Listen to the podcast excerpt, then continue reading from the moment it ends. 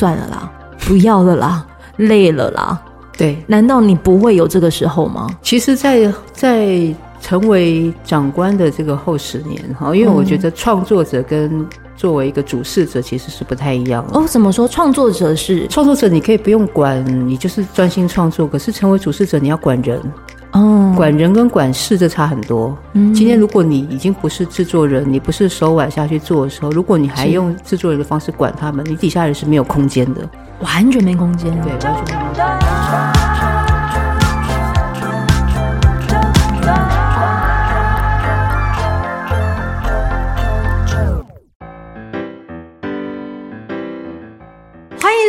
收听啾谈，我是 JoJo。今天阿啾带着设备来到了三立电视台，我真的要很谢谢我的好朋友小玉，然后就是为我做了这样子的牵线。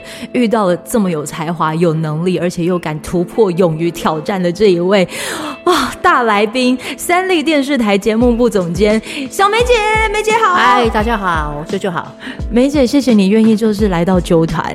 原本我们要讲的是，就是梅姐跟着上山下海过呃过一夜。的节目团队一起就是勇闯，那是百岳对不对？对的故事，但而且是九天五座百岳，九天五座百岳。然而，我觉得在前面的就是聊天过程，我觉得他已经开始在爬他人生这座山。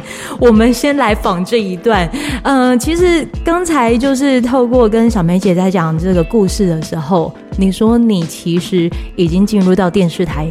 三十年的时间，差不多快三十，也就是我从毕业没多久，其实就进这一台。但是我刚刚有跟 JoJo 分享说，其实我一开始我从来没有要以电视台为一个工作的一个地方，因为我一心一直想当广告公司的 copywriter 文案，我觉得那非常 fashion，非常潮，可以拿。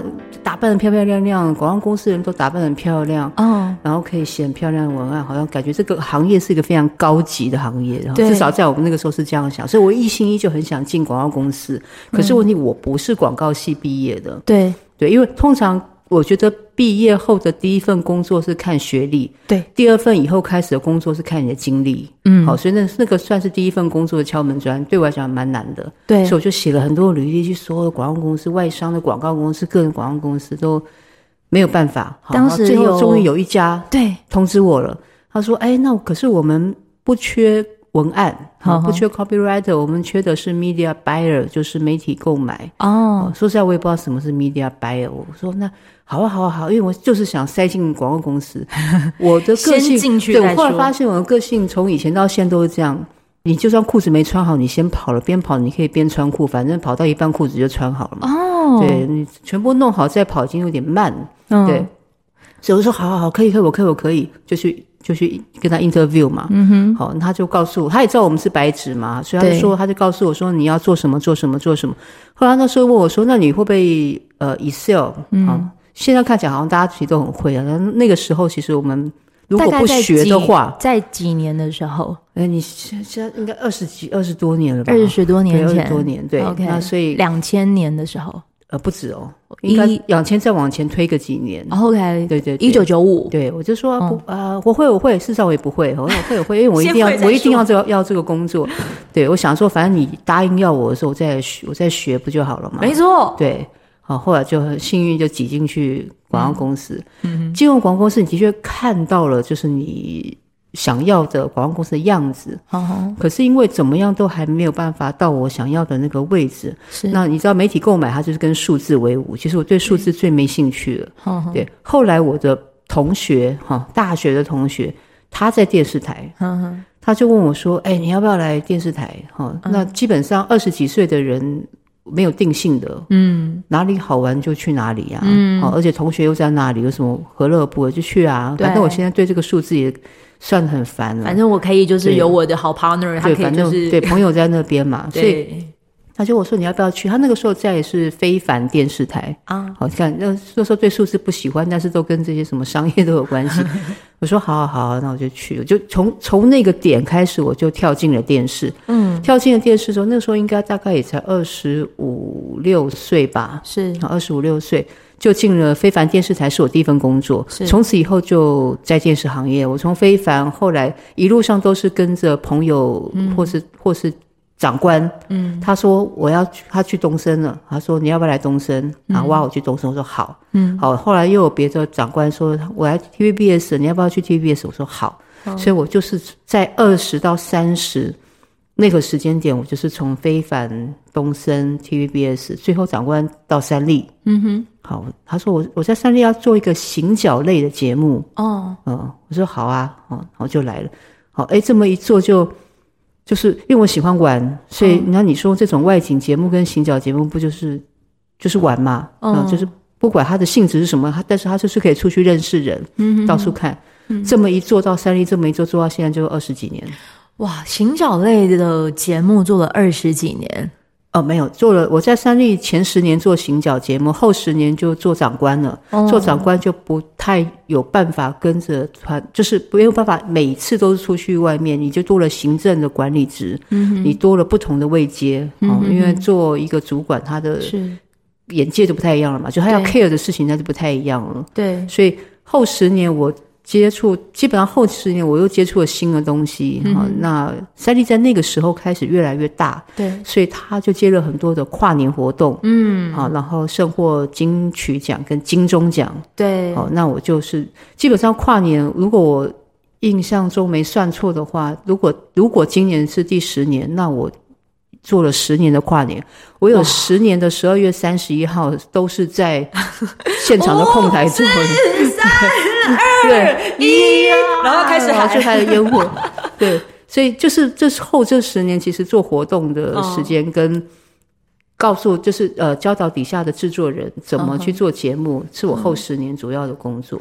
但是姐，我想要问哦，当时因为毕竟你一开始要进去的是广告公司，嗯、那个时期是不是呃呃有些人像比如孙大伟、大伟哥，对，就是那个时候，所以我就是很崇拜啊，好喜欢他，他的有些文字，我觉得他有一些 idea，我觉得很精彩。对，所以我我意思说，我还如果。有比较年轻的同伙伴在听这件事情，我都觉得你趁年轻的时候不要抗拒任何事情，嗯、你都可以去尝试。嗯，你唯有尝试，你才知道你最喜欢的是什么。嗯、不要画地自限，因为你要，你如果想要画地自限，你想要安稳过，还还早得很。嗯，好，我觉得你到三十岁、三十五岁、四十岁以后，嗯、那个时候其实基本上就不能再跳来跳去。我说不能跳跳，意思是说你不能够从一个完全不搭嘎的行业跳到另外一个行业嘛？对，对，你总不能说，哎，我现在是做电视的哇，那我要，我要，我我我要去做别的事情。嗯，除非除非他是你有这个斜杠能力，是可以做这样的一个相通的，或者是你这是你家的企业，嗯，或是你朋友找你，嗯哼，对，但是不断的。呃，未未来的行业，未来的人生的背景，其实是靠不断的经验的累积，嗯，你才会越来越往上。尤其是同一个行业这件事情，我跟姐分享，我在广播圈二十年了，你看你也是二十年，对不对？我在二十年，然后在这二十年的这一刻，然后我希望能够延伸，就是我总觉得广播还有各种可能性。没错，没错。那我就尝试一件事情，就是把这样的精神再延伸到 Podcast。我可我没有想到，它竟然能够让我在。遇见的各种的人事物，就像是我如果没有做纠团，我不可能有机会遇到梅姐，我也不可能现在这一刻听到这些故事。对，所以你也是实现这个东西，就是把心打开，不要抗拒任何的东西，嗯、对不对？但是不可能啊！现在这讲的就是哦，打开，打开，但是不可能，就是你真的能 always 都打开，你一定某一刻会遇到哪些事情啊？算了啦，不要了啦，累了啦。对，难道你不会有这个时候吗？其实在，在在成为长官的这个后十年哈，因为我觉得创作者跟作为一个主事者其实是不太一样哦。怎么说？创作者是创作者，你可以不用管，你就是专心创作。可是成为主事者，你要管人。哦，管人跟管事这差很多，嗯，就是你只要专心管好一件事，可是你却要管很多人，嗯，那他会有不同的，因为你要给人家空间。嗯，今天如果你已经不是制作人，你不是手腕下去做的时候，如果你还用制作人的方式管他们，你底下人是没有空间的。完全没空间，对，完全没有空间嘛。如果你一个长官，如果太什么都要手把手去管，那到底底下人是变你的工具？我觉得管理已经是另外一个课题了。哦，怎么说？姐可以就是再深入聊，有跟，因为其实我很多的听众朋友们，他们可能已经开始进阶到在担任初当小主管，或者是在接触，就是在管从事变到人的初期，一定有很多的一些经验，一定一定会累。对，比如说举例，假设以我们之前的以像像小玉，他就是一个导演，好，那整个外景的结构，他可能分一个导演，一个企划，对，好，一个制作人，好，假设这是三三大点，嗯哼，好，那你是制作人的时候呢，你就是管说，哎，我节目要做成什么样子，然后我来教我的导演，教我的企划，嗯、好。可是，当你成为制作人上面那个管理者的位置的时候，是你就不能够越过制作人，直接告诉导演说：“哎，我觉得你应该怎么样，怎么样，怎么样？嗯，我是不是应该要重新的好好的跟制作人制带制作人变我的责任了？对，把制作人带好是我的责任啊。哦，那把节目能够走成什么样子，跟找到什么资源也是我的责任。但实际上，节目下去做，那是制作人的事情。”哦，哦，那就他他会有一个很，他会有层次上的问题，哦，哦，就不是你能够单打独斗就啊好，什么都要你自己干的话，到最后结果是你就没有底下的伙伴了，底下伙伴是跟你是没有成就感的，嗯、因为他们变你的工具，那没有意义的。姐，你会怎么样子为你的伙伴制造成就感？我觉得你要先了解你的伙伴，嗯，你要先知道他的长处跟短处在哪里，你要把它放对位置。放对位置，这是很重要的一件事。他的长处跟短处，你必须先了解。嗯、那他的长处是擅长这个部分，是你就要把找这样的舞台给他们。嗯，他的短处是那个部分，你就要去跟他聊。哎，你可不可以帮他去截长补短？嗯，让他成为一个更好的人。姐，你当开始已经从就是抓住机会，嗯，然后现在你已经可以为年轻人创造舞台。你有没有什么可以跟我们分享的故事？对，既然你已经有有有这样子的愿景，还有就是想要执行的事情，有真的就是曾经发生过的吗？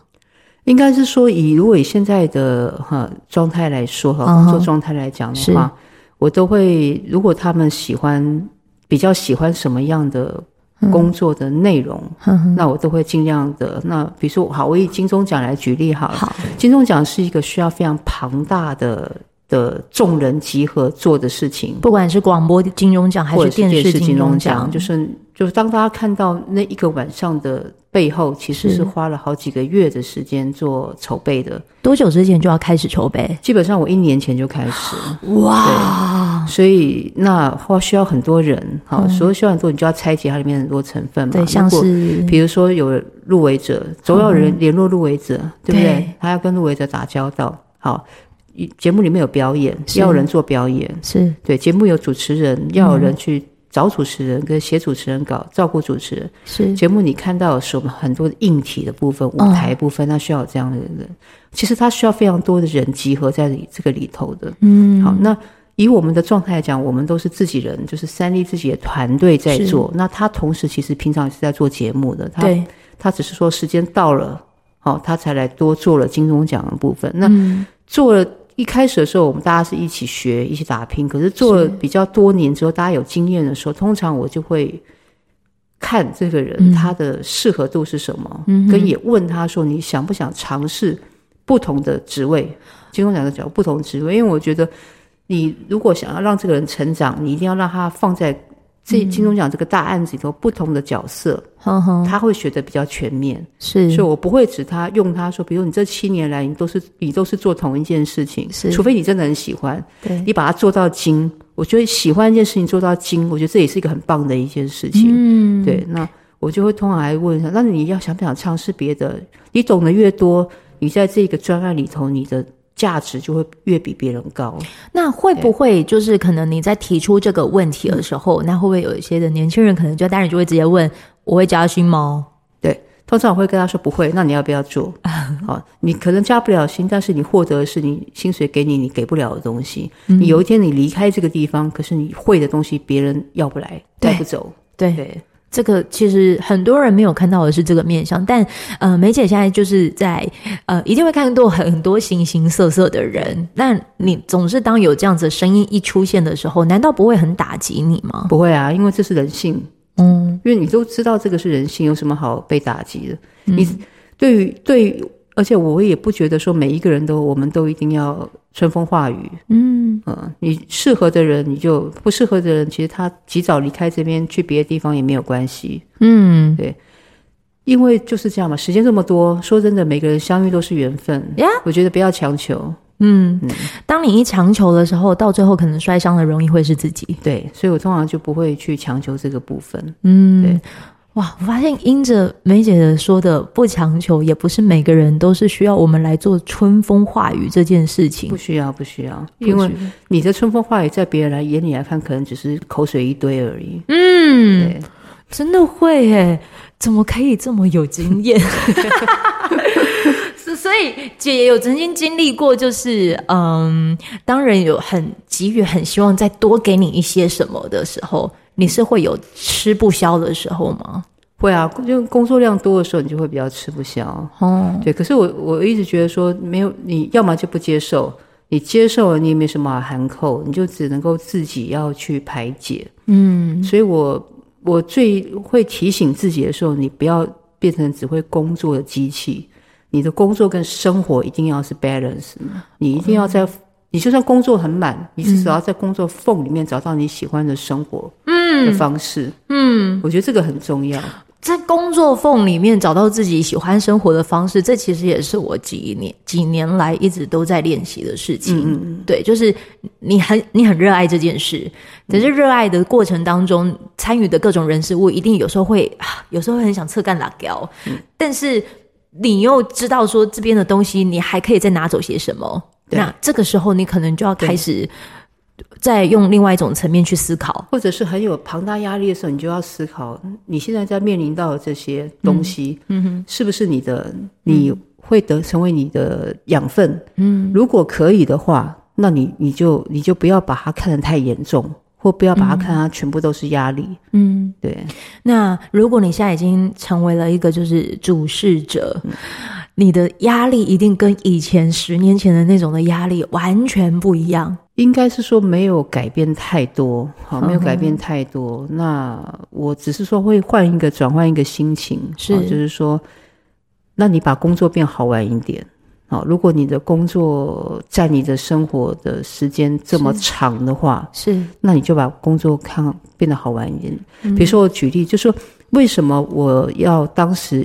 以以我现在的职位，其实并并没有一定要嗯跟着团队一起出外景。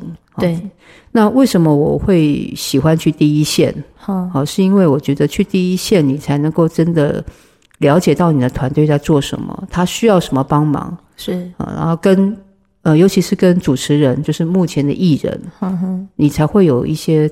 有别于他，他你是他的长官，啊，他是你的拿钱的主持人，嗯、这样的关系会比较容易被改变。哦，他会比较变成，至少会像朋朋友一样，嗯哼，会比较贴近他们。这是我喜欢去第一线很大的原因。但是姐，他们会不会因为，比如说，因为那个名字、那个职称，就会开始先让你有距，就是会跟你有一点距离感？你会怎么打破这个距离呢？我不在乎，因为这是人性。我一直在讲说，像这种东西是人性啊，嗯、那就是他们就是一样嘛，哈，梅姐梅姐梅姐嘛，他一定会特别照顾你。我也不在乎，我也觉得很好。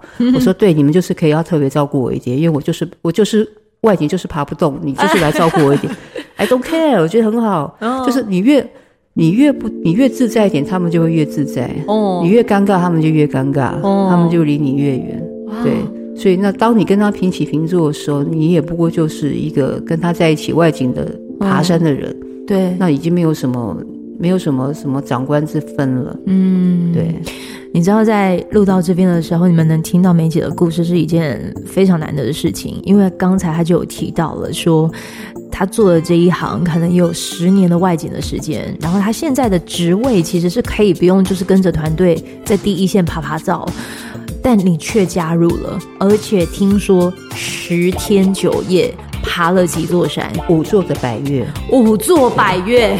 这一个我觉得很值得在下一集的时候跟大家聊一聊。如果他已经就是有在一定的不管是位阶还是程度，但是他依然还是想要参与在其中，那个的精神点到底是什么？我真的实在是太想问了。先在这边非常谢谢我们梅姐，就是来讲她的这个练功的故事。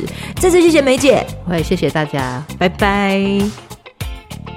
OK，哦，你还有分段，真有趣。还要进广告。